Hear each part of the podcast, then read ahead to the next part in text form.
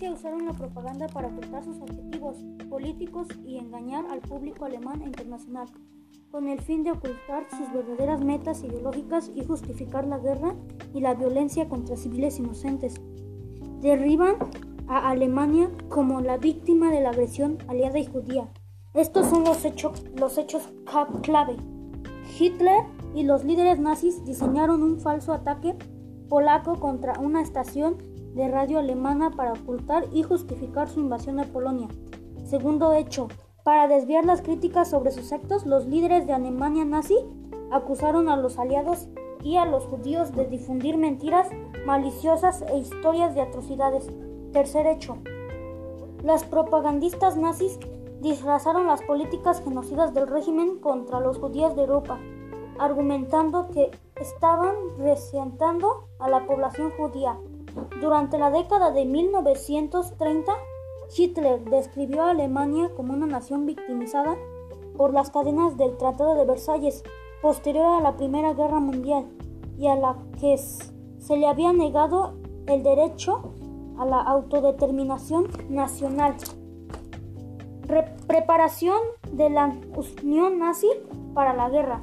En el verano de 1939, mientras Hitler y sus asistentes finalizaban los planes para la invasión de Polonia, la población de Alemania estaba tensa y temerosa.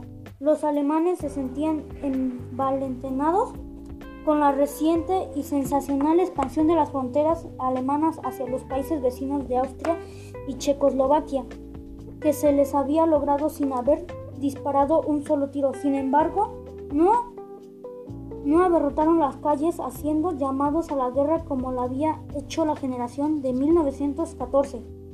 Los guetos. En Varsovia los nazis establecieron el gueto más grande de Europa durante la Segunda Guerra Mundial. Antes de la guerra habitaban la capital de Polonia unos 375.000 judíos, casi un 30% de la población inmediatamente después de la rendición de Polonia. Los judíos de Varsovia fueron sometidos a ataques brutales y reclutados por la fuerza a realizar trabajos forzosos. las murallas del gueto no lograban paralizar la creación cultural de sus habitantes. Intelectuales, científicos y artistas no interrumpieron sus actividades a pesar de las graves circunstancias que los rodeaban. El hacinado gueto se convirtió en un foco de epidemias y de mortalidad masiva, ante los cuales de instrucciones comunitarias judías, especialmente el Judenrat y las organizaciones de caridad, fueron impotentes.